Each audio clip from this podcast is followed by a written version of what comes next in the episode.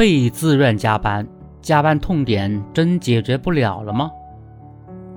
法制日报记者连续多日采访了北京、湖南、广东等地三十多名劳动者，发现，近九成职场人或多或少需要加班，近六成职场人平均每天加班超过一小时，且有一半的职场人加班后得不到任何形式的补偿，如加班费、调休等。九成劳动者需要加班，这份小范围的调查应该跟很多劳动者的感受相符。比如在互联网行业，以前一些企业管理者公然宣称“九九六”工作制，而随着劳动者权益保障水平的提升，公然要求强制加班的现象减少了。但企业通过工资、考核等机制，还是能够让员工自愿加班。所谓自愿加班，更像是一种被自愿。报道中提到，一些领导没有提出加班要求，但布置的工作量在工作时间内根本无法完成。绩效考核自然会受到影响。为了保证公司水平不下降，员工只能加班加点。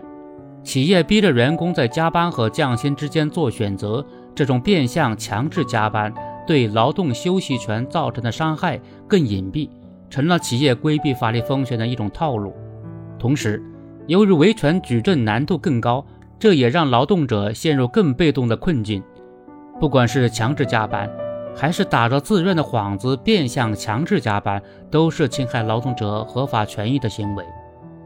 劳动法中关于工作时间和休息休假明确提到，劳动者每日工作时间不超过八小时，平均每周工作时间不超过四十四小时。特殊情况需要延长工作时间的，用人单位需要和劳动者协商。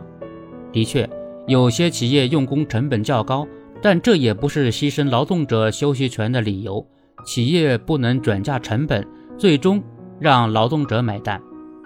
更何况，部分企业把员工加班时间的长短当成了衡量员工是否有奉献精神、尽职尽责的唯一标准，以至于无效加班盛行，下班就走反而变成了一种偷懒。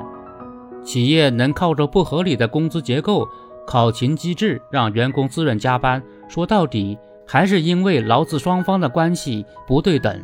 用人单位作为资方掌握着主动权，而劳动者想要依法维权，一方面面临着很高的举证成本，另一方面可能要付出失去工作的代价，所以往往只能忍气吞声。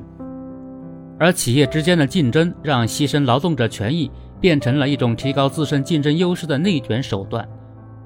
在劣币驱逐良币的情况下。超时加班自然就成了一种企业文化，一种潜规则，员工很难与之抗衡。面对这种局面，首先还得让劳动法等相关法律法规硬起来，为劳动者撑腰。比如，可以畅通投诉举报的机制，让劳动者有更多的维权通道；再如，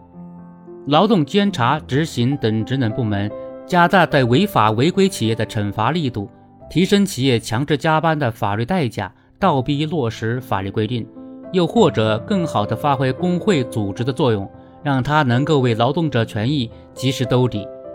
强制加班的土壤深厚，要想在一朝一夕破除绝非易事。但无论如何，长时间加班是透支劳动者的身心健康。在劳动者权利觉醒的当下，理当从常态化的监管执法做起，打破强制加班，让休息权归位。